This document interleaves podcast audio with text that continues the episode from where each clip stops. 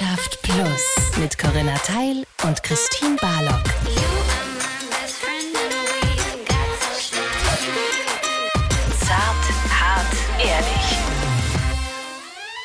Wenn man eine längere Beziehung hat, und das hatte ich auch schon, meine längste Beziehung war fast acht Jahre, und dann kommt man mehrmals an einen sogenannten, finde, so empfindet man das, existenziellen Punkt.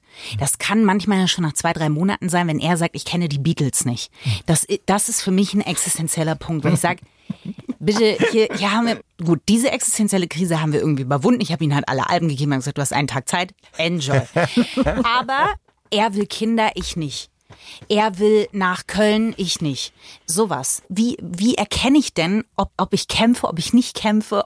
Also ob ich nach Köln ziehe oder nicht, darüber können wir diskutieren, da können wir sprechen, da können wir ähm, alle Fürs und Widers und äh, aufschreiben und so weiter und so fort. Aber über die Beatles nicht. Ja, okay, wir sind d'accord. Ja, da bin ich auch bei dir. Was du vorhin gesagt hast mit den Kindern, das ist, was, was uns ja verbindet. Es gibt ja zwei deutsche Sprichwörter. Gleich und gleich gesellt sich gern Hm. und Gegensätze ziehen sich an. Und das ist ja ein Widerspruch. Und der Widerspruch lässt sich aber trotzdem gut erklären. Also gleich und gleich gesellt sich gern auf einer Werteebene. Also wenn wir in den Grundsatzfragen des Lebens auf der Werteebene nicht, zu- nicht matchen. Und das ist die Kinderfrage eindeutig. Also wenn ich äh, äh, mir eine Familie wünsche, wenn ich mir Kinder wünsche und meine Partnerin sagt, äh, du, Kinder sind bei mir nicht, in, sind bei mir kein Thema, äh, dann kann ich nur sagen, es gibt äh, noch andere wunderbare Menschen da draußen. Dann ist das nicht gut. Also nicht hoffen, nicht denken, ja, okay, irgendwann entscheidet sie das, oder er sich um. Das würde ich, ich persönlich, ich kann ja auch jetzt nur von mir, ich würde es nicht empfehlen. Das ist eine Ebene, das ist so eine tiefe Ebene. Vor allem dann, ist, wir kennen das ja auch aus unserer Praxis, äh, wenn dann so mal die Frau auch, äh, die hat ja diese biologische Uhr logischerweise und wenn dann mal über eine drei davor steht, dann braucht es ein schwanger oder nicht schwanger. Da kann man nicht, wir schauen mal und dann sehen wir schon und dann, das braucht schon ein klares Commitment. Alle anderen Themen, jetzt wie zum Beispiel, ob wir in Köln leben oder in München leben oder auf dem Land leben. Ich finde, da kann man zueinander kommen, wenn wir wissen, was steckt denn dahinter, welche, welche Bedürfnisse stecken dahinter, was ist denn jetzt da genau wichtig.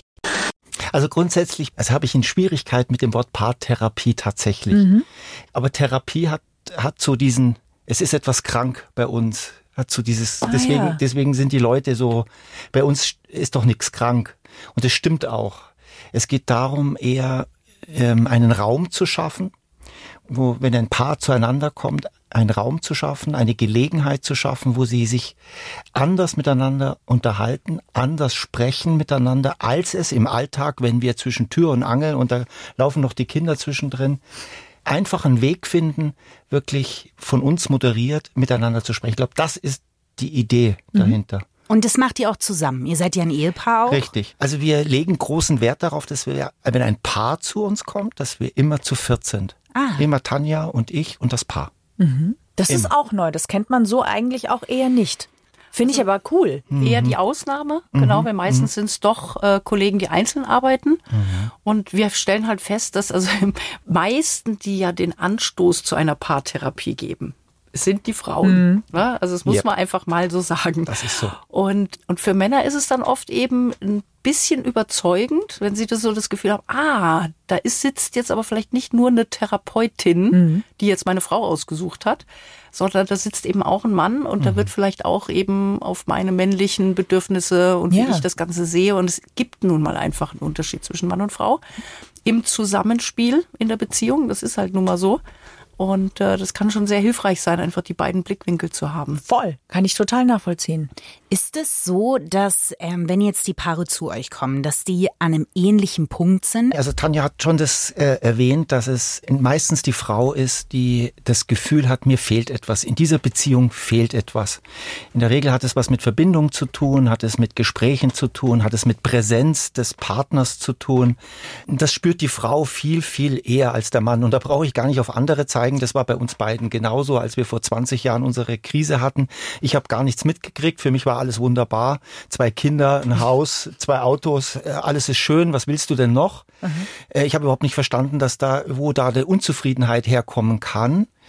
Und ich kann das sehr gut nachvollziehen, wenn Männer heute zu uns kommen und sagen, also ich weiß ehrlich gesagt nicht so richtig, was ich hier mache, aber ich bin jetzt mal da. Es gibt eben die Paare, wo einer unzufrieden ist, der andere gar nicht.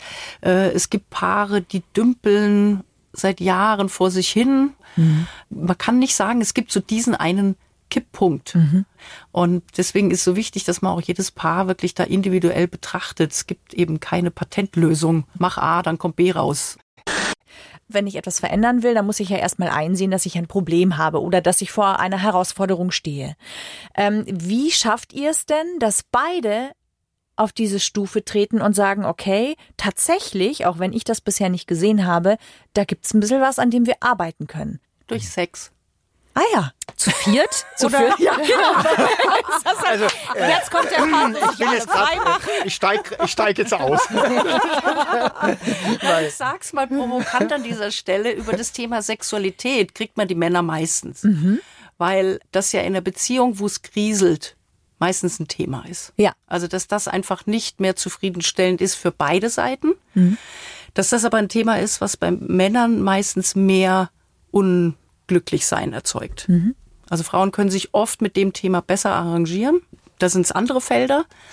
Und was sind das für Felder bei Frauen? Zu dieses fehlt einfach die Nähe. Wir mhm. haben wirklich Gespräche, die uns verbinden. Ja, auch noch eine Erotik mhm. da, aber nicht nur Sex. Und wenn wir dann mal fragen, na, wie sieht's denn mit der Körperlichkeit aus und mit mhm. der Sexualität? Und dann merken wir schon, mhm. dass das schon ein Feld ist, wo durchaus, wenn der Mann dann ehrlich ist, auch sagt, ja, das wünsche ich mir schon eigentlich ein bisschen anders. Und dann können wir da auch ein Stück locken im Sinne von, na, wie wäre das denn, wenn sich das verbessern würde? Und es gibt, glaube ich, so einen magischen Moment in all den Jahren, wenn einer der beiden sich öffnet und seinen Anteil darlegt, warum es bisher vielleicht oder die letzten Jahre vielleicht nicht so gelaufen ist, wie es hätte laufen können. Wenn das, wenn dieser Moment kommt, wo einer sich öffnet, dann passiert was. Mhm. Also auch da meistens die Frau, meistens die Frau, die sagt, ja, ich sehe ein, dass ich an der und der und der Stelle vielleicht nicht so war, wie es hätte sein können. Mhm. Oder wie es mein Partner sich gewünscht hätte. Das ist ein, oft so ein kleiner, ich setze das jetzt ein Gänsefüßchen, so ein magischer Moment, weil wenn der andere darauf einsteigt und auch wirklich bei sich, ja und ich auch, ich weiß, ich habe an der und der, dann ist so ein Moment, wo es nach vorne geht. Da braucht es dieses Überwinden einer Hürde, weil wir auch in, in der Sexualität einem Gewohnheitsmuster folgen. Wir, wir, wir gewöhnen uns aneinander und je mehr wir uns äh, von Woche zu Woche, Monat zu Monat, Jahr zu Jahr, läuft das immer, immer mehr in ein Schema ab und das ist bei fast allen Paaren so. Und das zu überwinden, da braucht es tatsächlich mal so ein Bam, ja, es braucht einen Musterunterbrecher, auch in der Sexualität ein Musterunterbrecher. Und das ist jetzt nicht mit äh, Sextoys und so weiter, das ist ganz nett alles, aber das ist nicht der, der, der Punkt, sondern wie kommen wir wieder wirklich in eine Verbindung zueinander? Wie schaffen wir es wieder, uns Zeit füreinander zu nehmen, für die Körperlichkeit, aber auch sich dabei in die Augen zu schauen, wieder eine Verbindung aufzubauen, äh, wieder mhm. Zärtlichkeit. Das ähm, es gibt eben dieses, dieses Zauberwort Tantra, mhm. was leider ja ganz mhm. ungünstig so verwendet wird oder die Menschen da eine Vorstellung von haben, die dem ja gar nicht entsprechen, mhm. weil das ist ja was ganz äh, Altes aus der indischen äh, Tradition. Es geht da eben ganz viel um Achtsamkeit, um im Hier und Jetzt sein. Könnte man Slow Sex verwenden? Genau. Slow Sex. Ja, ja weil das ist weniger behaftet als ja. Tantra. Ja. Also, aber es, wir reden vom Gleichen. Wir genau. reden vom Gleichen. Genau. Mhm. Absolut. Genau. Ja. Weil es ist ja auch, weißt du, in der konventionellen Sexualität, sage ich jetzt mal so, ist es ja auch häufig so, dass beide gleichzeitig agieren. Und agieren und spüren zur gleichen Zeit ist schwierig. Ist schwierig. Spüren heißt wirklich loslassen und dann habe ich auch keine Aufgabe. Wenn ich keine Aufgabe habe, dann kann ich entspannen und dann kann ich erst spüren. Wenn ich aber äh, ständig denke, oh, jetzt müsste ich mal wieder und jetzt, äh, ah, jetzt ist sie da, dann muss ich da, dann bin mhm. ich nicht mehr, dann bin ich nicht mehr präsent. In, präsent dann kann ich es auch nicht annehmen. Also wenn ich eine Aber setze, lösche ich alles, was ich vorher gesagt habe. Ich liebe dich, aber. Mhm. Ne, da kann mir das Ich liebe dich sparen. Stimmt. Ne, mhm. Weil ja. dann ist der Fokus auf dem, was danach kommt. Wenn ich sage, ich liebe dich und ich würde mir wünschen, dass wir einfach mehr Zeit miteinander verbringen. Ja. Dann bleibt beides stehen. Ja. Danke, beides darf sein und es darf, darf auch gegensätzlich sein. Absolut. Also interessant. Freunde, also äh, ganz viele Freunde von mir sagen nämlich immer, ich beginne fast jeden Satz mit einem Aber. Mhm. Das ist so drin bei uns. Mhm. Oh, oh. Ja. Ich Ja. lösche. Ich bin ständig am Löschen, Corinna. Ja, du bist, du bist das wandelnde Löschpapier. ja, das ist sehr schön. Ähm, Was, ähm, was ich gelernt habe, in der, ich habe eine Coaching-Ausbildung gemacht und was ich gelernt habe, ist das gleichzeitig tatsächlich einzusetzen. Also und geht genauso, aber ich finde gleichzeitig ist, ist manchmal noch viel deutlicher, weil man das dann in dem Moment wirklich auch spürt, dass beides gleichzeitig sein darf. Weil wir ja oft lernen, dass so Emotionen eher so linear kommen. Ne? Ich fühle das und dann fühle ich das und dann fühle ich das und ich fühle das wie so eine Perlenkette nacheinander. Seit ich aber Mutter bin zum Beispiel, weiß ich, no, no, no, no. Ich kann ganz viele Sachen gleichzeitig fühlen. Ich kann wahnsinnig, ich kann voll mit Liebe sein und gleichzeitig voller Verzweiflung oder voller Wut. Ähm, und deswegen finde ich das Wort gleichzeitig Sehr schön. total wertvoll. Freundschaft Plus. Mit Corinna Teil und Christine Barlock. Immer sonntags von 8 bis Mitternacht in Bayern 3. Noch mehr Bayern 3 Podcasts auf bayern3.de und überall, wo es Podcasts gibt.